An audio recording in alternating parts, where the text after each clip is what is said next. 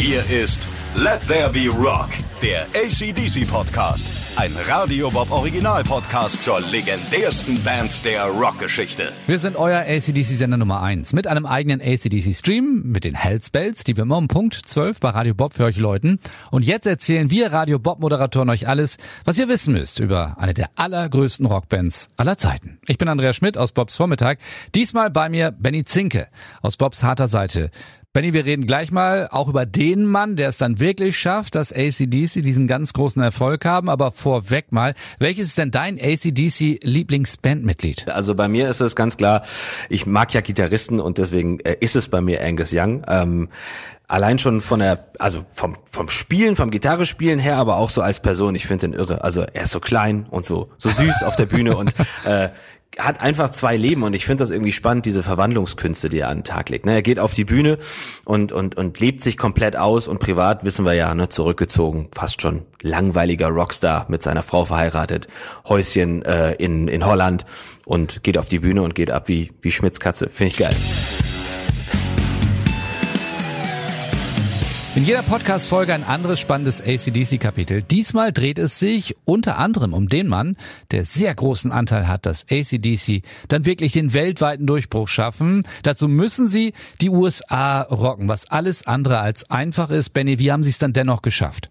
Ja, also wenn man sich noch so ein bisschen die Alben mal vor Augen führt, ne, es ging ja damals, die schossen ja wie Pilze aus dem Boden. 75, zwei Alben, High Voltage TNT in Australien, riesengroßer Erfolg. In Amerika hat es keinen interessiert. Dann 76, Dirty Deeds, dann Dirt Cheap. Australien natürlich wieder top, USA auf einmal Platz drei. Und dann hat man, glaube ich, gedacht, dass es so weitergeht. Ähm, Ging es aber nicht, denn mit den nächsten beiden Alben, ähm, Let There Be Rock und Power Age, da war es schon in Amerika wieder vorbei. Ja, Platz 154 und 133. Also Ah. für ACDC natürlich unter ferner liefen. Für ihre Ansprüche? Nee, gar nichts, ja. Das war nix. Und dann hat man 78 ja noch ein Live-Album rausgebracht. If You Want Blood, You've Got It. Und mh, da hat man eigentlich gehofft, zwei Sachen mitzuerreichen. Erstmal zu zeigen, wie gut ACDC eigentlich live funktionieren, dass sie eine der besten Live-Bands der Rock-Szene sind. Ja, und zweitens wollte man halt irgendwie so versuchen, durch dieses Best-of-Album, das es ja war, dann endlich mal in den USA Fuß zu fassen. Hat aber nicht funktioniert. Platz 113. Und dann. Das war komisch. Ja, Ja, und das dann jetzt der spannende Moment, weil das hatten wir ja auch schon in Podcasts davor, aber dann irgendwann kommt ja der Turnaround. Und wie war das? Ja, es gab ja Überlegungen erstmal vom Label, ob die Stimme von Bon Scott vielleicht einfach zu speziell ist für den amerikanischen Markt. Also da haben sie einfach nicht funktioniert. Ja, da hätte man jetzt denken können, gut, dann tauscht man den Sänger aus. Nein, wir tauschen mal den, ja, wie nennen wir es, den, den Trainer aus. Also vielleicht den, der dahinter steht eben. Ne? Nicht die Mannschaft ist schuld, sondern das Personal dahinter. Und äh, deswegen hat man sich für einen neuen Produzenten entschieden oder wollte sich für einen entscheiden. Und ähm, der sollte erstmal dafür sorgen, dass Bon Scott einfach ein bisschen, ja, gefälliger klingt, oder ein bisschen massentauglicher vielleicht. Und äh, dieser Produzent, dieser neue, sollte auch unbedingt wissen, welcher Sound denn eigentlich gerade in Amerika gefragt war. Ja, und da gab's dann erstmal Mr. Edwin Kramer. Das hat aber gar nicht funktioniert. Der war erstmal sehr von sich selbst überzeugt und äh, kam auch so mit den äh, drei Young-Brüdern gar nicht klar. Und wir wissen ja von den Young-Brüdern, dass sie schon eher auch so ein bisschen emotionale Burschen damals waren. Und wenn die mit jemandem nicht klarkommen, ich glaube, pff, da geht gar Dann nichts ist, mehr dann. dann ist vorbei. der kann Nein, froh sein, mit heiler Haut da wieder rauszukommen. genau. Ob das Mr. Kramer gelungen ist, weiß ich nicht, aber es hieß so, nee, der wird's auf keinen Fall, den nehmen wir nicht. Ja, und dann, äh, wie der Zufall so will, der ACDC-Manager Michael Browning, der kannte über seinen Mitbewohner in einem New Yorker Apartment einen gewissen Matt Lang. Und ähm, der hat dann ja den Auftrag bekommen, hier, produzier mal die ACDC-Platte. Und das war ganz lustig, weil dem war die Band eigentlich zu klein und auch Malcolm Young zum Beispiel hatte noch nie von den Bands, die der Produzent bisher betreut hat, etwas gehört. Aber alles war besser als Mr. Kramer, denn den wollte man gar nicht. Und äh, was hat der dann gemacht, was äh, vielleicht andere Produzenten nicht gemacht haben? Ja, das ist ja das, was wo die einen Fans sagen, das war nicht schön, aber andere haben gesagt, na ja gut, das hat den Erfolg erstmal gebracht, denn der neue Produzent, der hat den Groove aus den Jungs rausgekitzelt. Also vorher war es ja wirklich einfach eine, eine eine Rockband oder eine Hardrockband mit dem Fuß voll auf dem Gaspedal. Ja. Ne? Einfach nur 120 Prozent. Nicht 100, sondern wirklich 120 Prozent.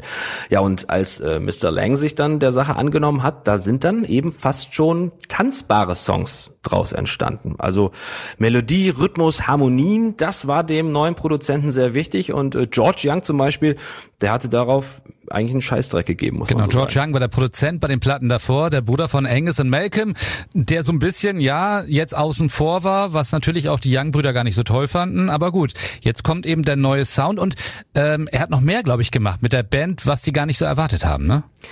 Ja, man muss wissen, äh, er war selber, also Mr. Lang war ein selbst ein begnadeter Sänger, also er konnte mit seiner Stimme alles Mögliche anfangen, das hat man jetzt als Produzent ja auch nicht so oft, da denkt man ja an so Menschen, die dann einfach nur ein bisschen auf Knöpfchen rumdrücken, an so einem großen Mischpult sitzen und das dann abmixen. Nee, der war wirklich ein richtig ähm, guter Sänger und äh, ist auch mal mit Bon Scott persönlich aneinander geraten. Er hat nämlich Bon Scott gesagt, ja Mensch, Junge, du musst mal ein bisschen an deiner Atemtechnik arbeiten.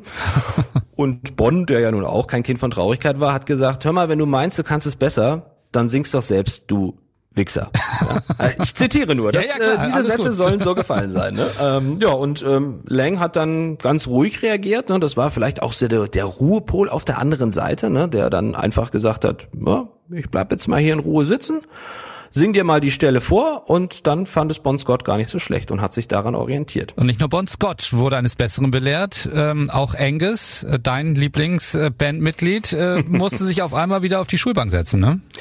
Ja, und das muss man sich mal vorstellen. Ich meine, Angus hat ja sein Gitarrenspiel sich nun selber beigebracht und dann kommt dann Produzent nach mittlerweile fünf, sechs Jahren äh, Bandgeschichte und sagt, hör mal, auch dein Gitarrenspiel möchte ich ein bisschen verändern. Und da könnte man jetzt auch denken, ja, der schlägt ihm eher die Gitarre auf den Kopf, als dass er diese Tipps annimmt. Es hat er aber tatsächlich gemacht und ähm, wohl aus dem Grund auch, weil er der Band es nicht aufgezwungen hat, sondern weil er einfach zur richtigen Zeit scheinbar die richtigen Vorschläge gemacht hat. Und selbst die, die Young-Brüder konnten sich mit diesen Tipps anfreunden und haben sie dann um, umgesetzt. Und ähm, ganz interessant ist, dass schon am zweiten Tag im Studio der Produzent ähm, zu Malcolm gesagt hat, ihr seid die beste Band, mit der ich je zusammengearbeitet habe. Ja, und so entsteht dann ja auch Highway to Hell mit dem berühmten Song Highway to Hell, zu dem es auch eine besondere Geschichte gibt, ne? Ja, dieses äh, Intro des Songs wäre nämlich fast verloren gegangen. Also Angus und Malcolm haben das mal im Alleingang aufgenommen auf eine Kassette. Die hat der Toningenieur dann mit nach Hause genommen und ja, wie der Zufall so wollte, hat der Sohn des Toningenieurs einfach gedacht, ach, guck mal, eine Kassette, damit kann ich ein bisschen rumspielen und hat das Band rausgezogen, was wir alle mal als Kinder so gemacht haben.